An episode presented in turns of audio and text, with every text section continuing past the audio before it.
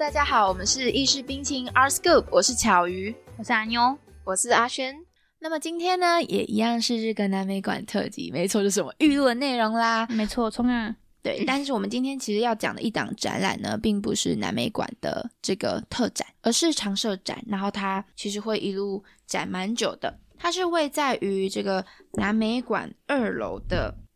南美馆二馆，天哪，才刚开始我就嘴瓢了。南美馆二馆二楼的 I 展间，那么 I 展间有点难找，所以如果大家在现场找不到，一定要记得找就是馆内人员做协助。没错，那么它这个长长设展到蛮久的啦，它会到二零二九年的一月二十六。嗯嗯，现在才二零二四，天哪，好久！我们还好久五年的时间。你现在生个小孩还可以到幼稚园，没错，现在生个小孩 天哪，甚至还没大学毕业，已经想要生小孩了吗 No，好扯。？OK，那么南薰艺韵这档展览呢，展出了这个，它是一个艺术家专室，然后它展出了四位艺术家的作品，分别是陈晨波、郭伯川、许无勇跟沈泽哉。那么他的艺术作品，因为其实南美馆有非常多这四位艺术家的馆藏，因此他的作品在不同的时间去，或许诶会看到不一样的作品哦，因为他当然还是会替换嘛，对所以他才能够展到二零二九年，不然他如果都展一样的作品，那就不可能可以展那么久了。先不论说那个长设展本来就是呃放在那边还怎样，大家会觉得不会动，但其实是不可能。我们博物馆本来关掉之后，就有很多后续的工作要做，我们的藏品也会有很多东西会需要呃进场维修之类，所以真的大家不用担心说哦，怎么每次去都是一样的东西，好无聊哦，还干嘛？不会，不会有这种事情。那么在进入这个 I 展间之后呢，首先我们会看到的艺术家顺序分别先是从陈澄波开始，然后是郭伯川，接着是许无勇跟沈哲哉。那么我想这样的排列方式呢，嗯，我自己猜啦，应该是跟他们的这个出生年份是有关系的，因为我发现出生年份也是这样子排序下来。嗯，对，那么其实我想，应该如果多多少少接触艺术相关的，或是艺术史啊、历史，可能都会听过他们四位艺术家。特别特别最常听到的，应该会是陈澄波。波没错，对，因为为他也是跟这个历史非常的息息相关嘛。国高中课本应该都有聊到他。对，就是关于说他是因为这个二二八，然后就过世这样子。嗯，对。嗯嗯，那在我们艺术家专事成立说明那边，他有写一个谱写在地艺术发展脉络，然后提纯台湾美学特色。我觉得他这个概念就跟我们在第一集说美第奇家庭的概念有点相似，就是你是美第奇家族啦，对不起，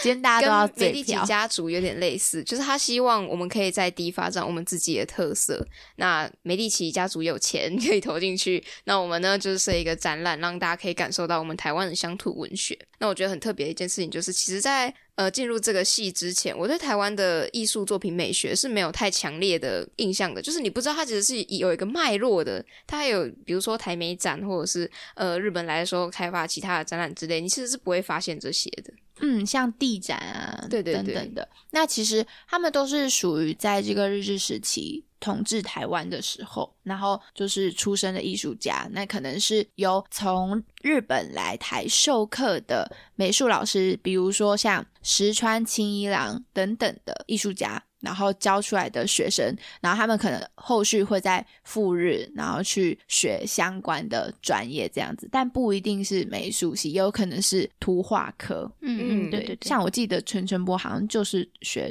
图画科的，对，他是图画科，而且他本身也是接受日籍画家石川清一郎的指导，这样子。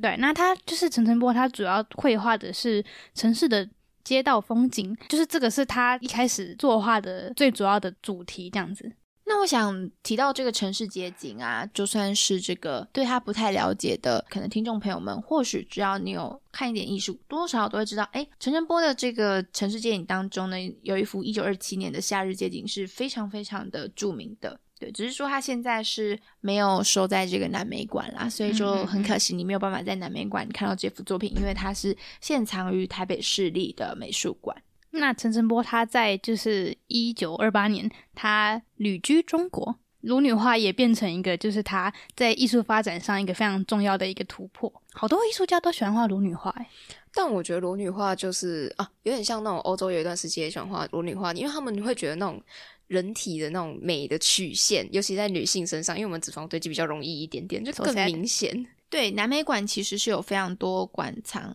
就是陈澄波的裸女画的，所以说大家如果想要看的话，现场是可以看得到不少作品的哦。那么在陈晨波的作品当中呢，其实我觉得有一个非常有趣的特点，就是你们可以去看他的那个电线杆。电线杆哦对，其实这个也是非常多人在看这个陈振波作品的时候会提到的一个点哦，就是这个他总是能够把电线杆很完美的融合在作品当中，然后嗯，可能就是也不会让人觉得不舒服啊，也不会抢眼，然后整个那个协调性就特别好，然后特别能够去就是对照一些画作中的一些人物这样子，然后还有整个空间上的运用，嗯，远景的感觉啦。我觉得电线杆就是一种你真的有在观察生活那种才会跑出来的人间烟火气。就像是你今天说你要画一个脸还干嘛，你可能就会随便画，但你观察很细微的时候，你才会想说，哦，那边再加个什么会更像一个人脸，不是我在画一个呃人脸概念的东西，你知道吗？就是它的那个电线杆特别的有台湾乡土气。当然，因为我们这个主要也是比较属于轻松一点的这个 podcast 频道，我们不是主要讲艺术史的，所以我们不会跟大家补充太多太多可能过于专业的东西，就还是觉得说大家可以轻松听，然后还是用自己的感受去观察这样子。所以呢，我们就非常快速的来到了下一位艺术家，没错，就是我们的郭伯川。OK，那郭伯川呢？他是一九零一年出生，然后到一九七四年。那么也补充一下，前面陈澄波是一八九五年出生到一九四七年这样子。那么郭伯川呢，他是师承冈田三郎助，然后刚刚我们提到的这个陈澄波是师承于这个日籍画家石川清一郎的指导。那么我们回到这个郭伯川，他其实画了非常非常多的这个静物画，然后包含这个风景画。嗯其实我记得阿妞有讲过，你非常喜欢他的作品。对，因为我觉得就是跟陈晨波的作品给人的感觉不太一样。就是陈晨波的作品，你可以感觉到他的线条是非常的明显，就是很突出来，让整个画面变得很活泼那种感觉。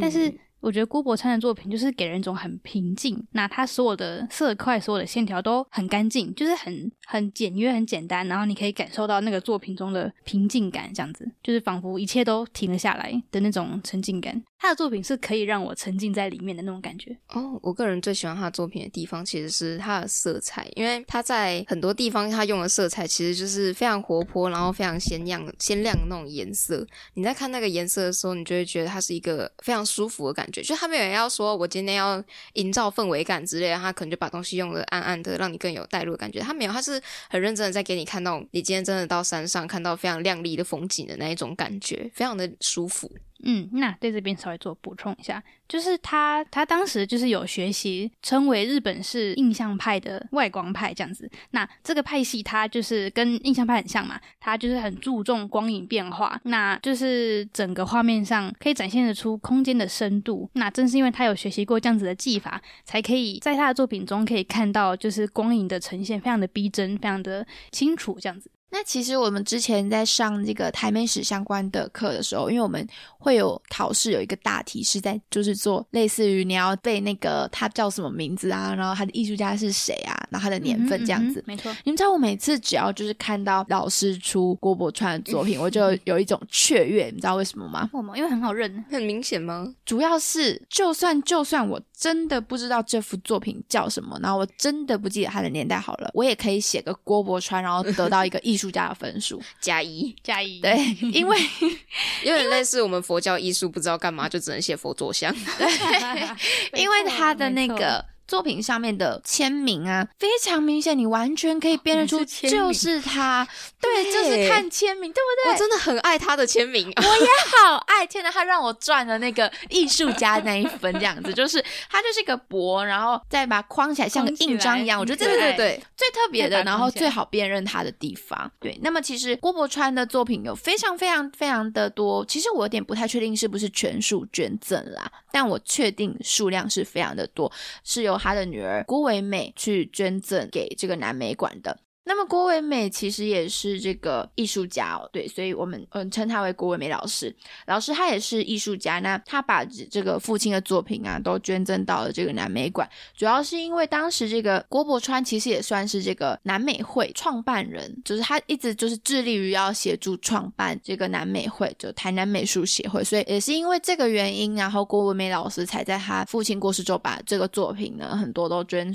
捐给了这个南美馆，这样，因为他认为可能他父亲。会想这么做，那这个是我在这个纪录片当中看到的，对，但我其实有点忘了是不是全数捐赠，只是真的是很大量的数字。他大量到二零一九年，其实有办过一个郭伯川的回顾展，就也是在南美馆的地方。那他办那个回顾展的地方，他的画作其实是占满了整个二馆一楼的展览室，A、B、C、D 全部都占满，那么多。对，就是他真的是捐赠的很多。那我们往下走呢，就会看到这个许无勇的作品。徐勇呢，出生于日治中期，是在一九二零年到二零一六年。那么他呢，曾经就是到日本，然后也有到美国留学。他的主业其实是医生，然后他就是会在一楼帮病人看完病之后，然后跑到楼上。诊所楼上，然后戴上手套，然后再进行创作，就是用那种很零碎的时间，他都要创作这样。那他从十四岁就开始接触油画创作，一直到九十五岁，所以我们其实也可以看得出来，他真的真的对创作非常的热爱。嗯。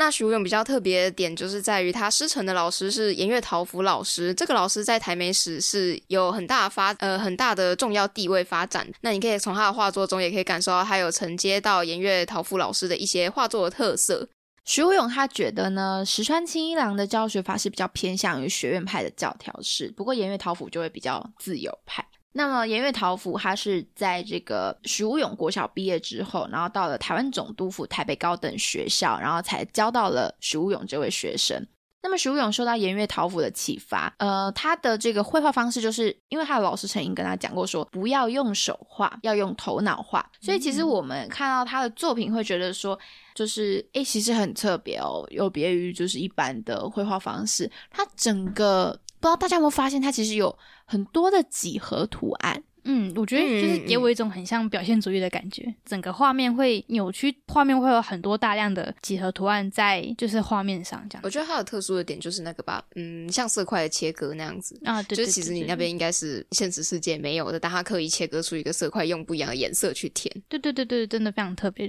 那你们知道为什么它都要用几何吗？为什么？因为呢，他其实以前他最喜欢的科目就是数学。那么数学当中其实有一个部分就是集合嘛，所以他就会用集合的方式可能去做创作。同时，他的作品风格其实呃，包含也受到这个岩月桃甫的影响。他就是融合了立体派啊、野兽派、象征主义、结构主义、超现实主义跟浪漫主义这样子。然后他自己衍生出了一种，他自称为这个罗曼主义。那么他觉得说，这个罗曼蒂克啊，就是画家对人生美好理想然后憧憬的一个刻画。然后拥有这样的罗曼蒂克想法，才可以表现出自己的绘画理想，也使得他是台湾近代非常独具一格的画家。不过我觉得蛮有趣的是，他画的明明就是用这个比较理性的这个几何思维，哎，可是他想要呈现的是浪漫的罗曼蒂克，哎，对啊，而且你看他的那个画，就是那种农村印象的怀旧感，就其实是一个嗯很特殊的组合。那其实不知道就是阿妞跟阿璇，然后包含听众朋友有没有印象？我们上一集在讲这个南国花园的展览的时候，有提到过说，哎，那是我第二次在美术馆落泪这样子，然后我就说，哎，我下一集要来公布我第一次是什么时候哦，这样子。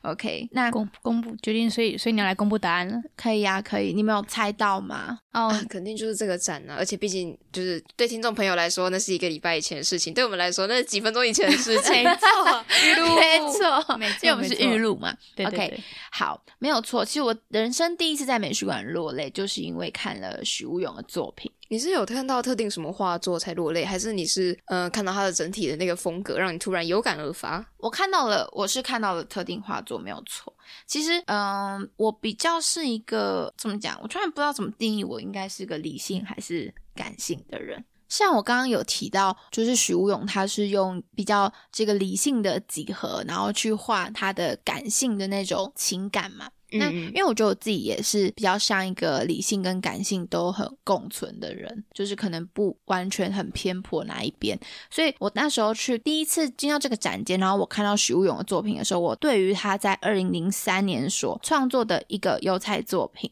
叫做《台北高校时自画像》，就是我有很深很深的感动。但是其实我最近去的时候，发现这幅作品暂时就是被撤换下来了，所以可能会没办法看到这样。因此，如果听众朋友们有到南美馆的二馆二楼爱展间的话呢，可以就是试试看有没有机会看到这幅作品，然后有的话可以坐在展间里面的椅子上，慢慢的欣赏。那么跟大家就是说一下，为什么我会觉得他很感动。好了，就是说我们从这个画面哦，这个其实网络上也是搜得到，大家可以到徐无勇他自己的这个官网去看这样子。好，嗯那么这幅作品呢，我们首先可以看到徐无勇的自画像嘛，它是在中间，然后它的旁边是有点类似于这个，这、是时钟的一个呈现嗯时钟的。感觉。对对对，然后他的就是他就读的台南总督府立台北高等学校，是用这个比较像依附在时钟上的那种圆弧的方式，然后画在上面。我们可以看到云上面呢有画出了几位就是他很敬重的老师，然后都已经已故这样子。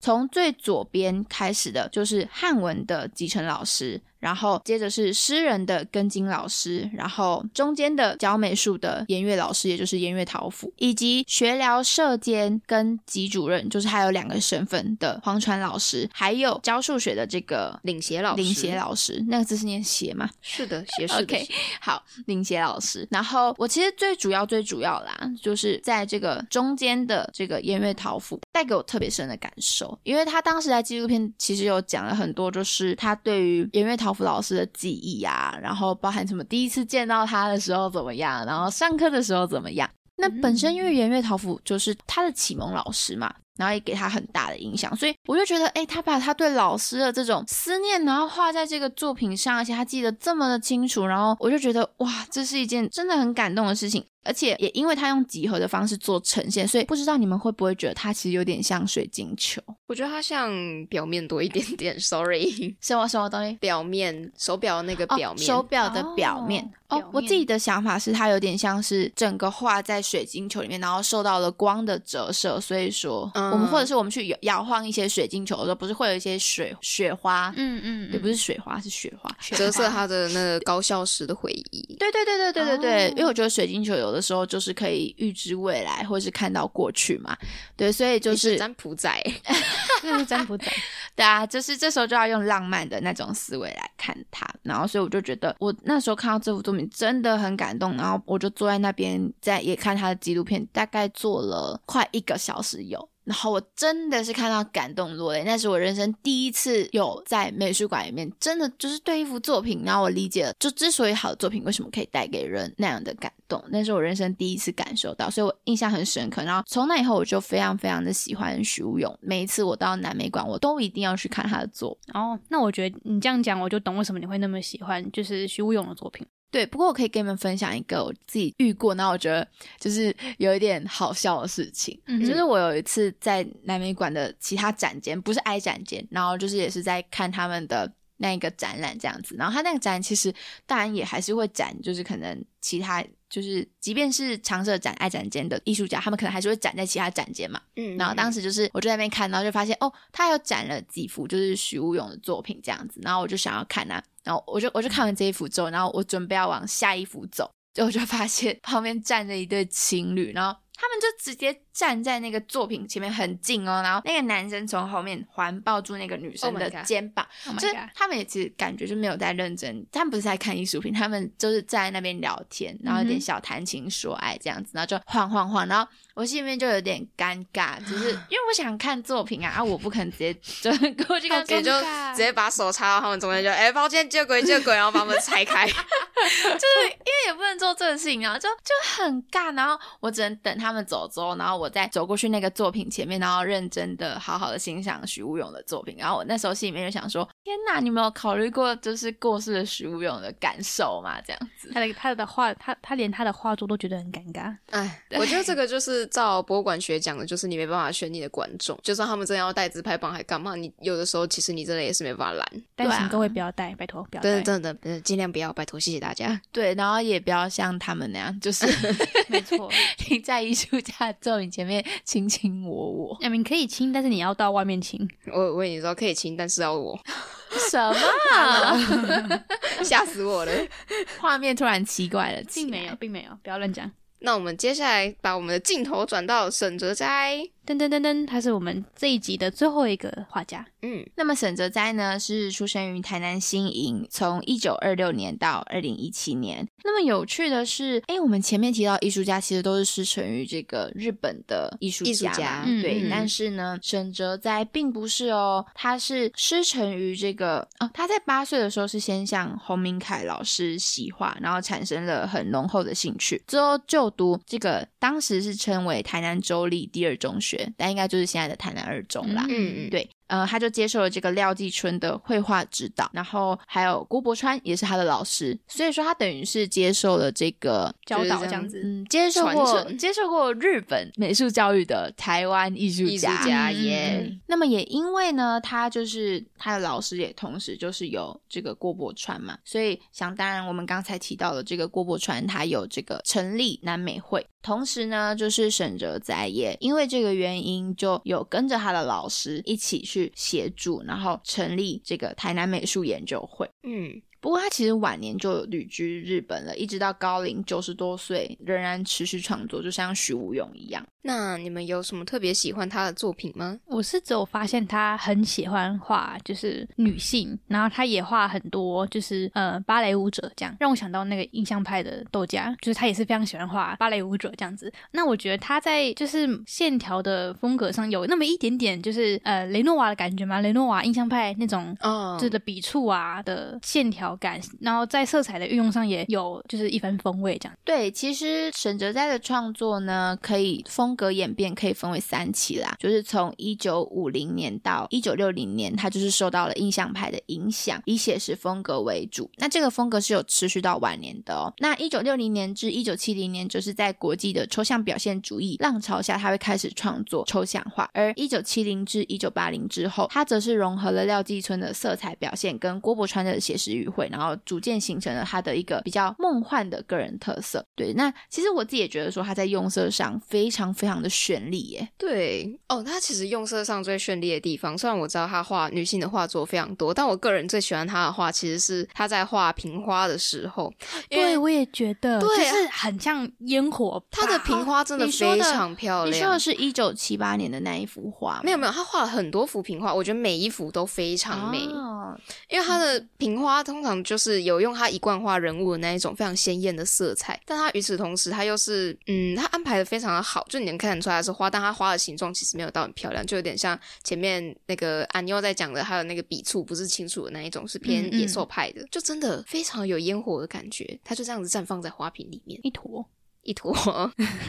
好像我就是去年七月去日本住一个月，然后我去看那个东京荒川足利的花火大会那种感觉。嗯，对，就是在黑暗的天空中，然后绽放出哇，整个绚丽的花火这样子。我觉得主要是它在，就是我觉得它在色彩的使用上很仔细嘛，就是你可以看到，虽然它的笔触是一坨，但是就是你还是可以看得出来花朵的外形啊，或是就是枝叶的绽放那种感觉，就是我觉得他的用色上非常的精准，非常的厉害。嗯嗯嗯，我原本听你前面在说他很会画女性曼妙身材，还是我想说你该不会要接到他的绰号吧？他的绰号，他的绰号是色魔，他的学生给他取的很糟糕的绰号，但他的哦 全部的名字其实是色彩魔术师。那你知道这种就是你跟一个老师够熟，你就会想开他玩笑，所以他的学生叫他色魔。我就想说哇，